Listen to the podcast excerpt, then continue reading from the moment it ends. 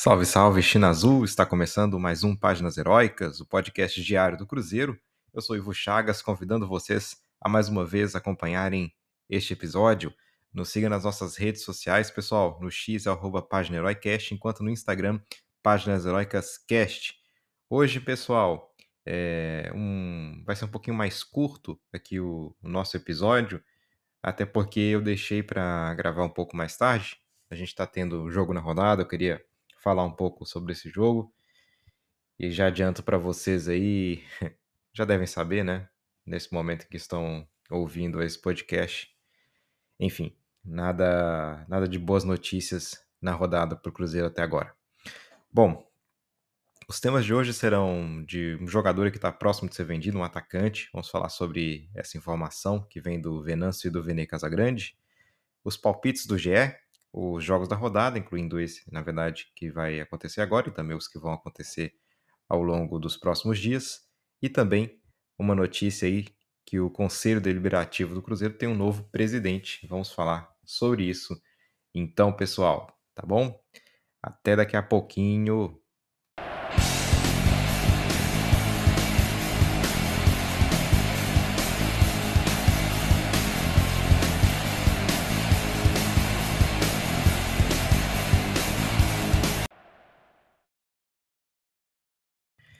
Bom, pessoal, vamos falar dos temas. Antes de mais, aquele recado de sempre. Você que curte o nosso trabalho, que está gostando aí do podcast, peço uma ajuda aí a vocês para que esse podcast chegue a mais pessoas, a mais cruzeirenses ao redor do mundo.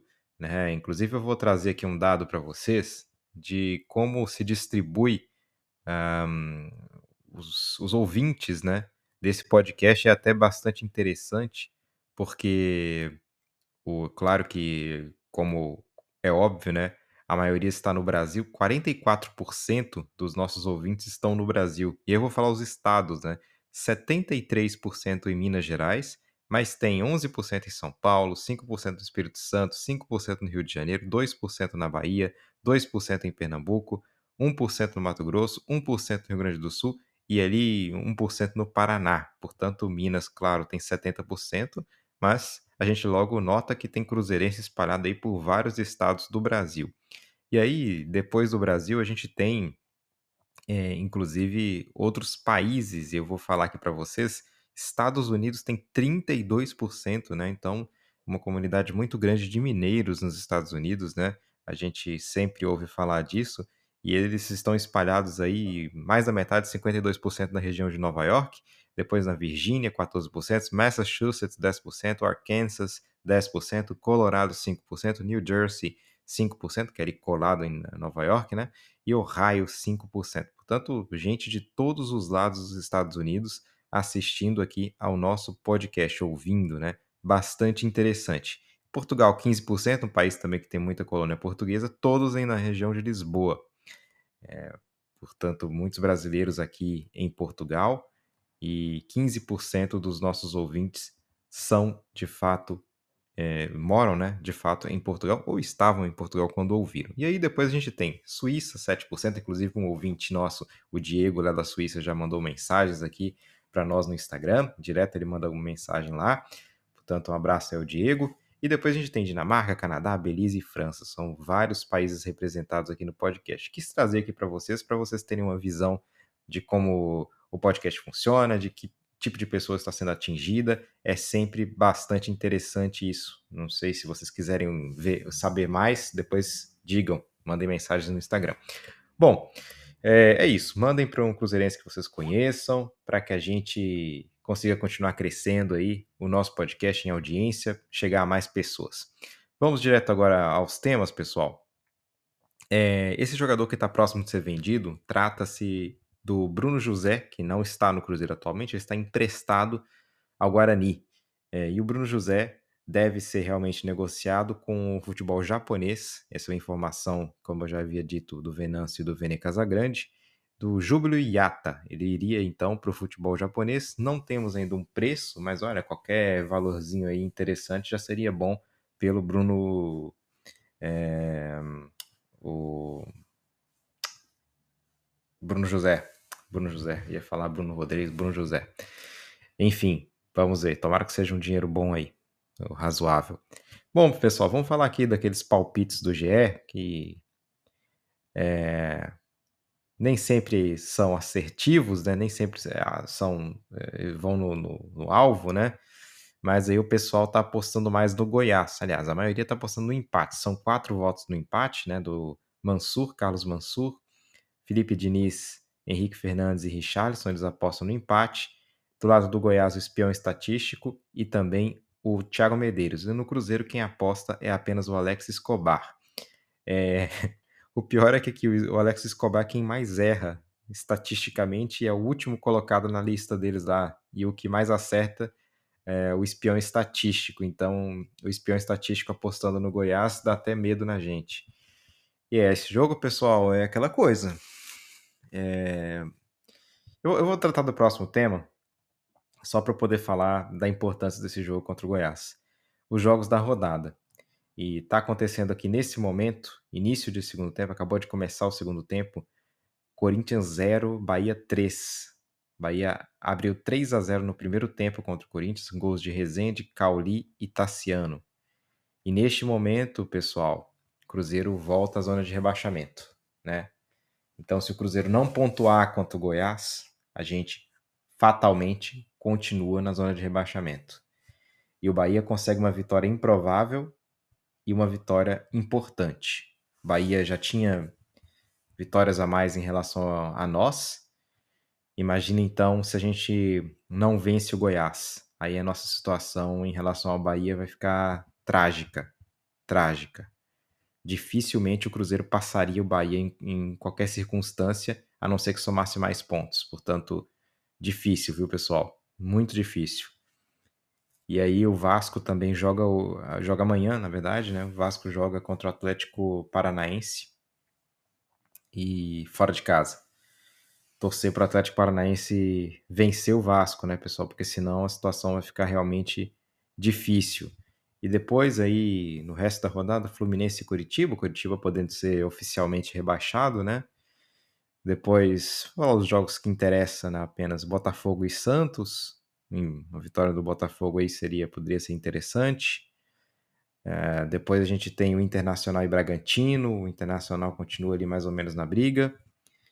São Paulo e Cuiabá já não estão ali.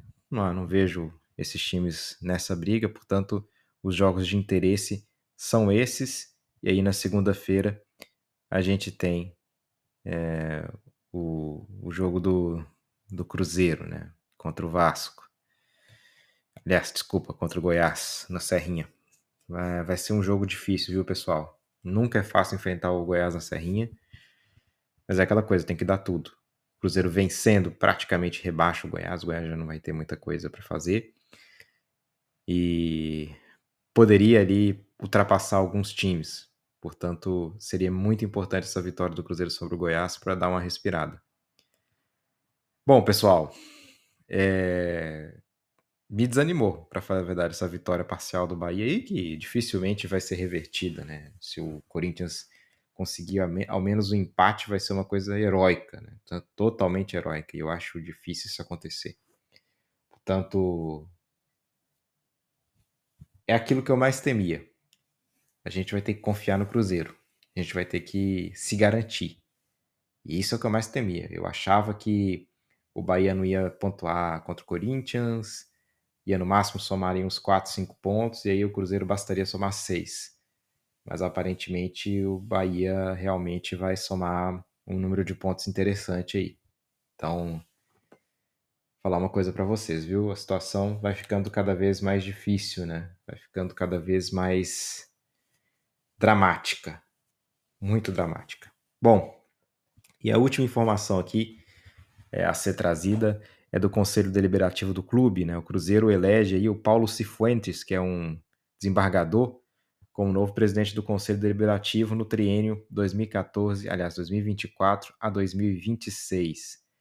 E aí, pessoal, ele ele tem o apoio do presidente, né, que é o Litson Pote, que foi eleito agora, o Litson, o Litson Pote, e derrotou exatamente o Ronaldo Granata, né, que, que é que foi o candidato da, da, que é o, é, da oposição e que foi o candidato que disputou contra o Pote. É uma boa notícia, né? Porque o Granata é extremamente ligado ao, ao, Wagner, aquele grupo todo do Cruzeiro lá, aquela família União, aquela coisa terrível que passou pelo Cruzeiro. Quanto mais a gente tiver pessoas é, distantes desse grupo no comando do Cruzeiro, né, do conselho, enfim, acho que acaba sendo positivo de uma forma ou de outra, porque o Cruzeiro, apesar de não ser é, mais quem manda no futebol, né? O clube, a, a, a agremiação ali, na associação não cuida mais do futebol, mas ainda tem 10% da SAF, ainda tem que pagar suas dívidas, há coisas ali, portanto, que o clube ainda detém influência em relação ao Cruzeiro, em relação ao Cruzeiro SAF, em relação àquilo que é o futebol. É sempre importante também é, que pessoas distantes daquelas que acabaram com o clube do Cruzeiro é, que essas pessoas sejam cada vez mais afastadas, né? E a gente sempre, claro, torce para que o clube se reerga com os esportes especializados que são importantes, com a questão do clube mesmo, né, recreativo, enfim, a gente sempre espera que o Cruzeiro Esporte Clube esteja forte com suas dívidas pagas para até quem sabe aí no futuro é, passar a ajudar mais no futebol, enfim, passar a estar mais presente no futebol, não com gestão, mas quem sabe até aí numa futura parceria para a construção de um estádio, o clube poderia, como tem alguns terrenos, ceder o terreno, enfim, muita coisa pode acontecer nessa relação clube-SAF e o clube saudável é sempre é, importante para que a SAF também esteja de alguma maneira saudável. Tá bom, pessoal? Então é isso por hoje, não tem assim muita mais coisa. Eu não vou trazer é, nenhum mergulhando na história no dia como hoje, porque não tem, pessoal, é nenhum tipo de, de jogo assim tão especial que tenha acontecido, para falar a verdade para vocês. Eu posso até trazer a lista aqui dos jogos, mas não, não tem nada que, que de fato tenha chamado a atenção, né? Foram jogos é, bastante protocolares, digamos assim. A gente sabe que também em novembro, né? A gente sempre pega os jogos do mesmo dia e do mesmo mês. Em novembro, pouca coisa acontece no futebol. Teve uma vitória do Palestra Itália sobre o 7 de setembro, Cruzeiro vencendo, vencendo o Canto do Rio, Cruzeiro vencendo o Renascença, uma derrota para o São Paulo em 71, uma goleada sobre a Caldense em 74, em 85, uma, um empate entre 2 a 2 em 2 a 2 com o Uberlândia, em 88, um empate em 0 a 0 com o, o Criciúma, perdemos um clássico contra o Atlético Mineiro em 91, uma vitória contra o Santos em 96 por 2 a 1 e uma vitória em 2020 contra a Chapecoense por 1 a 0. Esse jogo é, no, né, pela Série B, né? Que a gente não quer mais ver, pelo amor de Deus. Enfim, é assim que eu vou fechar esse podcast com esse pensamento e olha, pessoal, é, torcendo muito para que exista algum tipo de seriedade no trabalho que está sendo feito no Cruzeiro nesse momento, viu? E tá difícil acreditar que essa seriedade existe. Quando a gente vê coletivas, quando a gente vê falas, quando a gente vê. Enfim. Bom, mas é isso. O que tá lá já tá lá, não vai haver mudança, não, não vai mudar o comando técnico, os jogadores também não vão mudar. O que tá lá é o que tá lá, e aí a gente vai ter que torcer e orar, como diz, né? O, vamos orar, Scarpinha. A verdade é essa. Agora é orar. Bom, pessoal, muito obrigado mais uma vez pela audiência de vocês. Por favor, mais uma vez reforçando aquele pedido, Mandem esse podcast para outras pessoas. Coloquem nos grupos de WhatsApp, pessoal. Grupos de WhatsApp são importantíssimos para divulgar, porque aí uma pessoa ouve, já gosta, manda para outro grupo de WhatsApp, vai fazendo uma corrente bacana. Mandem nos grupos de WhatsApp para o pessoal ouvir, quem, quem tiver interesse, tá? E se vocês tiverem algum tipo de crítica, alguma coisa a dizer, o Instagram está sempre aberto. Mandem mensagens que eu vou lá, sempre vejo e respondo, tá bom? Então, pessoal, muito obrigado então a todos. Um bom dia, boa noite, boa tarde e até amanhã. Tchau, tchau, pessoal.